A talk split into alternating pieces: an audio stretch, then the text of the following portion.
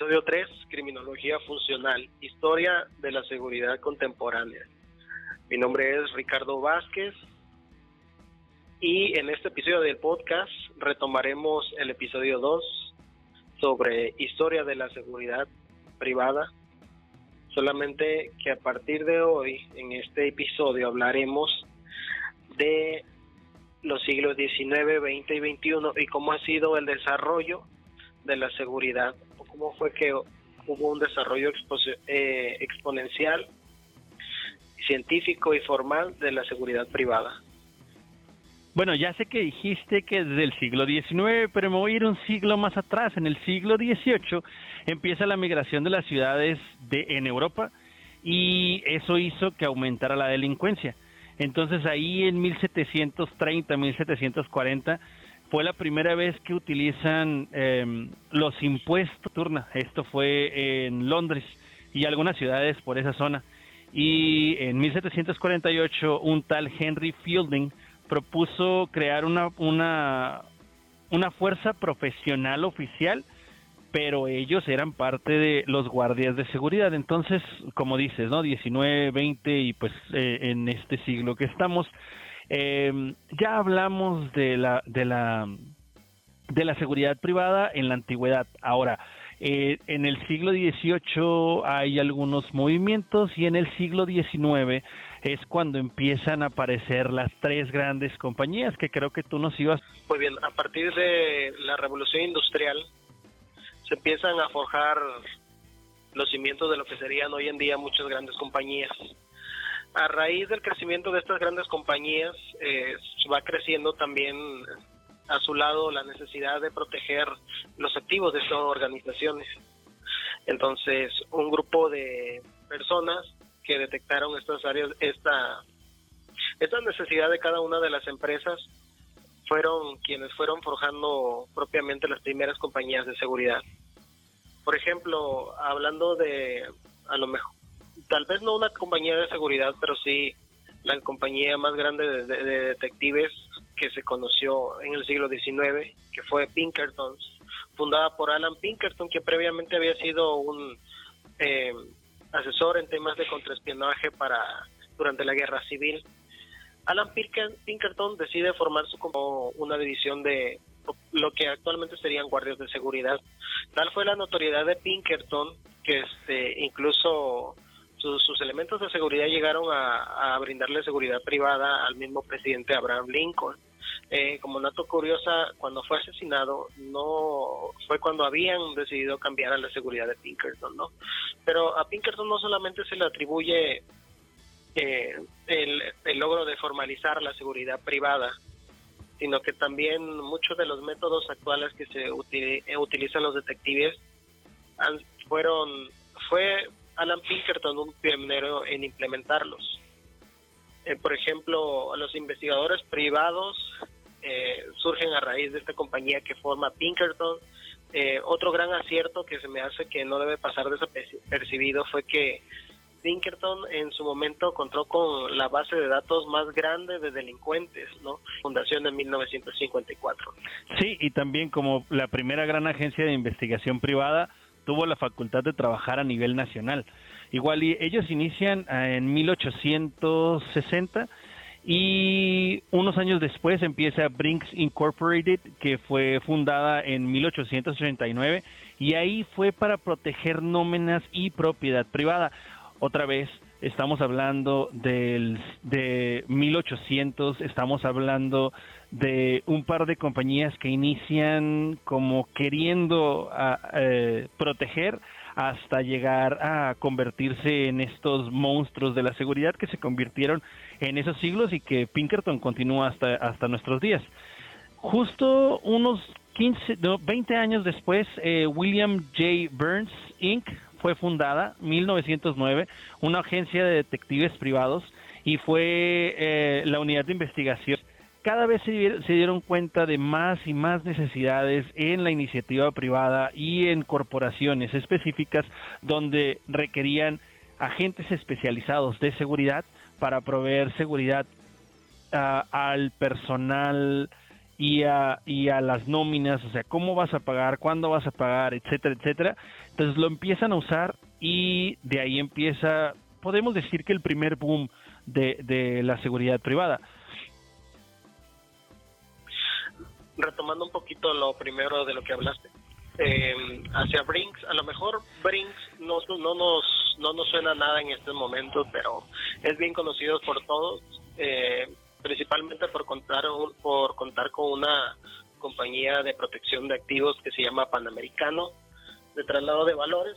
Este Brinks incluye muchas grandes eh, innovaciones durante finales de ejemplo, a Brinks se le atribuye la implementación de carros blindados para el traslado de valores. Eh, si bien los si bien no fue el creador de los de los camiones blindados ya que estos surgen a raíz de, la primera guerra mundial sí es el primero que lo introduce con la finalidad de salvaguardar este los bienes principalmente el efectivo de grandes compañías como tú bien mencionabas eh, la nómina no para 1956 este pues ya era la compañía líder en traslado de seguridad. Estas tres empresas las conocieron como las tres originales. Y allá en 1914 nos damos cuenta que son seis años después de la creación de la última de ellas, los ferrocarriles obtienen la autorización eh, para crear sus propias unidades de seguridad y podían actuar con facultades de policía completa. Entonces, las los mismos ferrocarriles, con esta expansión inmensa que tenían, tenían que eh, proteger desde sus vías que estaban instalando y tenían a personal, a civiles trabajando como una como una fuerza policial privada, o sea, guardias de seguridad privada, una policía completa. Esto es lo que estaban haciendo y comienza a crecer. Ya, ya estamos hablando de 1914, empieza la Primera Guerra Mundial, empieza a verse más y más necesidades, aumentan los delitos. Y acá en la Segunda Guerra Mundial miles de militares los entrenaron para aplicar la ley y este y los países eh, aliados establecieron organismos para protección eh, contra el espionaje y el sabotaje, de que es de lo que tú estabas hablando ahorita. Luego, la Guerra Fría crea necesidad de investigación de antecedentes, autorizaciones de seguridad, eh, y los, los mismos civiles son los individuos que, que los capacitan para realizar estas actividades, que se llevan hasta hoy en día. Eh, lo podemos ver ahora como, como eh, las investigaciones de antecedentes previas a conseguir un empleo, eh, cuáles son los niveles para las autorizaciones de seguridad, etcétera, etcétera. Entonces, desde acá se está forjando lo que estamos viendo y lo que estamos viviendo ahora en 2020. Muy bien, que hasta ahora hemos hablado sobre seguridad privada en cuanto a agentes de protección creo que se me hace también yo bastante importante hablar sobre mecanismos de seguridad o tecnología de seguridad. Eh, así que regresando, yendo un poquito más atrás nuevamente, es no es sino hasta 1850, a mitad del siglo XIX, que se, se crea lo que se conoce el primer sistema de seguridad este, moderno eléctrico, eh, atribuido a Edwin Holmes el cual, el cual constaba sencillamente una puerta o una ventana era abierta. Y esto, aunque parece un sistema bastante primitivo y que ciertamente lo es, esto resulta en un boom para las compañías de seguridad, para las empresas bancarias, para las empresas que tienen que salvaguardar activos muy caros, porque cuando Edwin Holmes empieza a tocar las puertas para ofrecer esta tecnología, todas las empresas se ven sumamente interesadas en esto, ¿no? Al ver el gran beneficio que les iba a traer en ahorros, ¿no? Y más adelante, para dentro 10 años después, Edwin Holmes ya tendría su primera compañía de seguridad este, electrónica plenamente establecida, ¿no? Entonces, eh, vamos viendo cómo, cómo la revolución industrial, la creación de las grandes empresas, va naciendo, cómo a raíz de esa evolución de la sociedad va trayendo también la evolución, la necesidad de, gestores, de implementación de, dispositivos de seguridad, y es aquí donde reitero nuevamente de seguridad, nacen de desafortunadamente de haber estado involucrados previamente en la guerra, ¿no? Ya dijimos Pinkerton, eh, de la Primera Guerra Mundial nacen este ingenieros en aviación que también van forjando poco a poco sus pequeños granitos de arena para implementar este la seguridad aérea de la cual quiero andar un poquito más adelante cuando ya estemos tocando un poco los años de 1970 perfecto. Eh, mira ahorita que hablas de la de la revolución industrial tenemos uno de los grandes íconos de la revolución industrial fue Henry Ford. Y si te pones a, hablar de ello él empieza eh, a contratar guardias de seguridad privado y fue tal el impacto de que alguien con, un, con ese tipo de empresa hiciera uso de, civiles para proteger a sus empresas, que la industria del carbón que estaba sufriendo huelgas, estaba sufriendo eh, hurto de, de, su nómina, contrata también a personal, eh, contrata a seguridad privada para proteger esas, esas, esas nóminas, para proteger esas ese material y poder continuar como, como empresa. Al final era un material codiciado porque también estamos en los tiempos de, de, trenes, en tiempos del uso este de, el uso indiscriminado de carbón entonces era necesario protegerlo y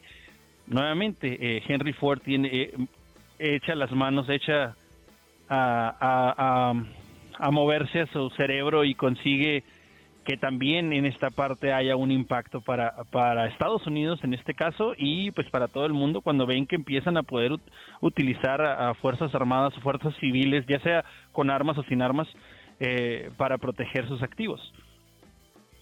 Y hablando de uno de los titanes de la revolución industrial, pues el nombre de John de Rockefeller, ¿no? Eh, que forma un monopolio absoluto a base de, de su imperio petrolífero pero algo también que es muy importante recalcar aquí es que, como tú bien mencionabas, ¿no? Todo por principios del siglo XX era a través de trenes e incluso también la transportación de, de, petróleo en ese entonces era así. Sin embargo, al ver los elevados costos por parte de Rockefeller eh, que, le, que le cobraba Vanderbilt, este, pues él decide crear lo que se conoce actualmente como los primeros oleoductos, ¿no? Eh, entonces, a lo mejor son un poco gracioso porque eh, todo este problema que en México se le conoce como huachicoleo, que podríamos pensar que es actualmente en realidad data de muchos años atrás, porque cuando ya Rockefeller implementa los oleoductos para ya no usar los trenes de Vanderbilt, pues surge otra problemática que es que eh, había gente que llegaba y drenaba esos oleoductos, ¿no? Por partes poco supervisadas. Entonces, Rockefeller empieza a contratar también gente para supervisar los oleoductos y dar rondines en aquel entonces a caballo, ¿no? Asignar supervisores por, por secciones y este y ahí vamos viendo poco a poco cómo no solamente va naciendo la seguridad este privada sino también la seguridad industrial propia, propiamente pues sí, recordemos que conforme hay un cambio y estás primero estabas robando en trenes, ahora hay un nuevo sistema y este nuevo sistema es poner un, tubería que atraviese el país para poder llevarlo de forma continua y no estar generando estos gastos el delincuente también va a buscar la forma de evolucionar y esa evolución es, pues ya no robo en trenes, ahora robo en tubos y ahora busco cómo contenerlo porque al final sigue siendo forma ilegal eh, el bien que una empresa formal está, está eh, trasladando, está transportando para poder hacerte de ganancias ilegítimas. Y gracias a esto, bueno, vamos un poquito más adelante. Yo sé que estamos yendo, ya viajamos en el tiempo tres, cuatro, cinco veces, pero todo mundo piensa que la seguridad privada eh, nace en 2001 con, con los ataques terroristas.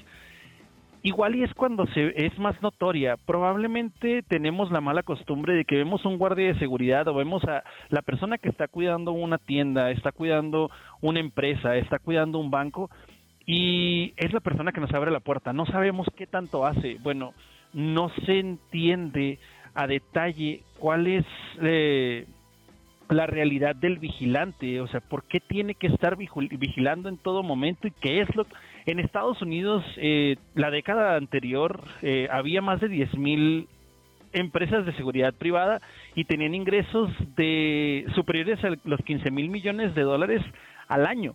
Entonces, quiere decir que es una, un servicio sumamente necesario y que cada vez más empresas se dan cuenta de que requieren estos servicios. Entonces, los empleados contratados por esas empresas de seguridad inclusive superan a los empleados públicos, que son los servidores, eh, los policías. Y eh, la cantidad de guardias de seguridad, por ejemplo, en Estados Unidos se espera que se aumente mucho más o un, un porcentaje más alto que cualquier otra empresa. Esto no quiere decir que México no tenga también las suyas. En México, eh, la industria de la seguridad privada se expande entre 10 y 15% cada año. Si vemos cómo impacta esto a la economía, por ciento anual. Entonces, eh, tenemos que ver más a detalle la ley federal de, de, seguridad privada, las leyes estatales de seguridad privada. Sin embargo, había alrededor de 6.600 prestadores de servicios de seguridad privada en México hasta hace unos años. Y aquí vamos a llegar a la parte de las empresas de seguridad patito, las industrias inmensas de seguridad privada que tenemos en el país, la facilidad o lo grave que lo, lo difícil que es mantener una empresa de seguridad privada, pero igual y eso lo podemos dejar para después. Lo que tenemos que ver ahorita es que los guardias están ahí, igual y se convierten en parte del repertorio o parte de, la visualización que tenemos de la urbanidad, pero pon atención la siguiente vez que salgas a la calle. Vas a ver guardias que únicamente están abriendo puertas, pero sus, sus actividades van mucho más allá de solamente abrir puertas, de solamente eh, en este momento darte gel antibacterial y revisar que traigas tu, cubrebocas puesto. Va mucho más allá y este es un tema que vamos a tener que hablar infinidad de veces eh, de las de las actividades que, que hacen y las operaciones del guardia de seguridad privada. Ok, ya me fui muy adelante. Vamos para atrás, Ricardo. Bueno, sí, yo, este, retomando por ahí, iniciando eh, eso que tú dijiste en este momento, fue que mucha de la gente cree que la profesionalización de la seguridad viene a raíz de los atentados del, 11 de septiembre en Estados Unidos contra las Torres Gemelas. Y sí, eh, bien es cierto que esto tuvo mucho que ver o causó, causó un gran impacto en las necesidades de seguridad de todas las empresas, en la creación de las certificaciones del, del CITIPAD o del operador económico autorizado. Eh, y regresemos nuevamente a los 70, que era lo que mencionaba hace unos segundos. Eh, la, los 70 desafortunadamente fue una época en los que hubo muchos atentados terroristas a la aviación y yo creo que uno de ellos y que fue un parteaguas en lo que hoy es la, la seguridad en aeropuertos y la seguridad aeronáutica fue los atenta el atentado del vuelo 333 de la Suiza era un vuelo que salía de Suiza a Tel Aviv, Israel. Eh, una bomba que iba que, que iba en la cabina explotó y a raíz de eso y de muchos otros atentados eh, la fue la Administración Federal de Aviación quien inicia el proyecto de la inspección obligatoria. Con eso va llevando la implementación de tecnología, de revisión, de escáner a través de rayos X. Y entonces eh, vamos viendo cómo a partir de ahí se sigue profesionalizando y eso no es nada nuevo, no es las necesidades de seguridad no salen a partir de 10 años antes, sino que han existido desde siempre, ¿no? Sí, desde siempre. Bueno, ¿qué pasó en este 11 de septiembre? Genera conmoción y todo el mundo sentía una sensación de inseguridad horrenda. Muchos, los que ya estábamos vivos en 2001 y que teníamos conciencia de lo que estaba sucediendo, se nos pausó el día. Gran parte de la gente que estuvo... Eh, que vio esa noticia sabe dónde estaba, quizá recuerda quién le dijo porque fue un, un hecho histórico. Si bien no ha sido el mayor atentado terrorista, fue más publicitado, fue quizá el, el, el que he recordado año con año, a pesar de, de haber otros tantos en el mismo 2001, eh, pero generó muchos, muchos cambios. A partir de ahí, la industria de la seguridad privada creci ha crecido eh, de forma sostenida, sin importar la, la, sin importar la economía, sin importar eh, el, la recesión económica de 2008-2009, sin importar la pandemia, sin importar nada, ha seguido creciendo. ¿Por qué? Porque quizá esa paranoia, quizá esa... Eh, el estar consciente de cuál es la necesidad que tienes de, de, seguridad privada nos ha llevado a, a no aflojarle. igual y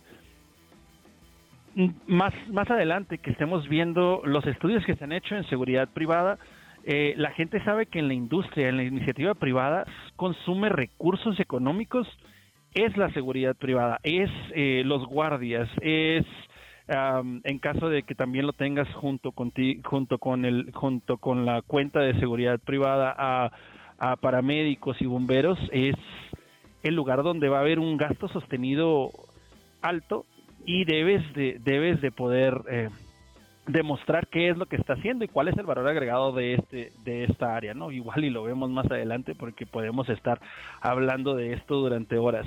Pero algo está muy claro, la seguridad privada es necesaria em, para atacar a estos peligros que tenemos que, que se enfrenta, que enfrentamos las personas, las empresas, los países inclusive, eh, y debemos demostrar que más que un gasto es una inversión y esa seguridad dependiendo también de quién esté detrás de.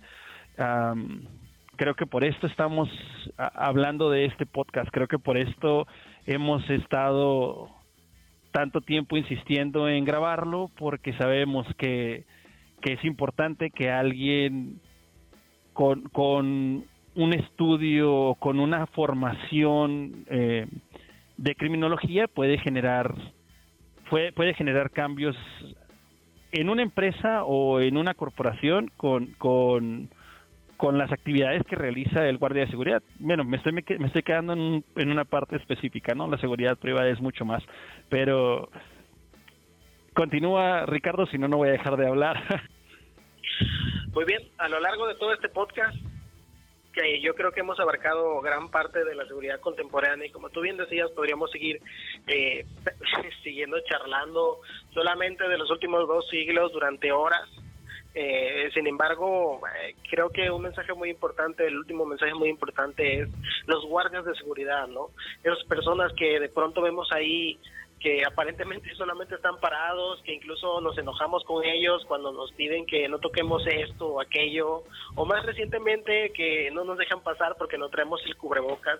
Sin embargo, eh, pues ellos simplemente están acatando una instrucción y algo que debemos entender también es que detrás de todos ellos existe una una interesante historia de cómo se fue desarrollando porque este estos elementos de seguridad porque aparentemente aunque son personas que no tienen conocimiento, que solamente están ahí parados. Y también tienen que, incluso algunas empresas tienen que estar plenamente certificados, ¿no? Y tienen que estar regulados por las leyes tanto locales como también federales. Pero para ver esto necesitamos saber cuáles son las operaciones del oficial de seguridad, cuáles son las operaciones eh, que pueden llevar a cabo las empresas de seguridad privada y es claro que nuestro siguiente episodio vaya a ser de esto. Eh, ¿Cuáles son las los la regulación de los servicios de seguridad privada? Eh, solo te, te, puedo decir en este momento que están em, regulados por la Ley Federal de Seguridad Privada y, en su caso, las leyes estatales correspondientes aquí en México. Eh, y hablo de esto, que la ley federal vigente en este momento fue publicada en el Diario de la Federación el 6 de julio de 2006 eh, y fue reformada el 17 de octubre de 2011. Actividad de cargo de los particulares autorizada por el órgano competente con el objeto de desempeñar acciones relacionadas con la seguridad en materia de protección, vigilancia, custodia de personas, información, bienes inmuebles, muebles o valores, incluido su traslado, instalación, etcétera, etcétera, etcétera. Llegamos a hablar más a detalle de esto en el siguiente episodio, pero ojo, es muy importante. Actividad a cargo de particulares autorizada por el órgano competente. ¿Quiénes son? ¿Cómo son? ¿Y qué es lo que pueden hacer? Lo vamos a ver en el siguiente episodio. Agradeciendo una vez más tu atención y recordándote que como en cada episodio del podcast, nuestra intención más grande es que esto despierte tu seguridad y que todo uno de los autores que aquí citamos, cada una de las historias que aquí contamos, eh, pues te inspire, te ayude, te, te, te, alimente de curiosidad y que por y a través de redes sociales, a través de motores de búsqueda, no nos queda más que agradecerte por haber escuchado este podcast una vez más, recordando que, que mi nombre es Ricardo Vázquez Igarroa. Y el mío es José Luis Torres. Hasta la próxima.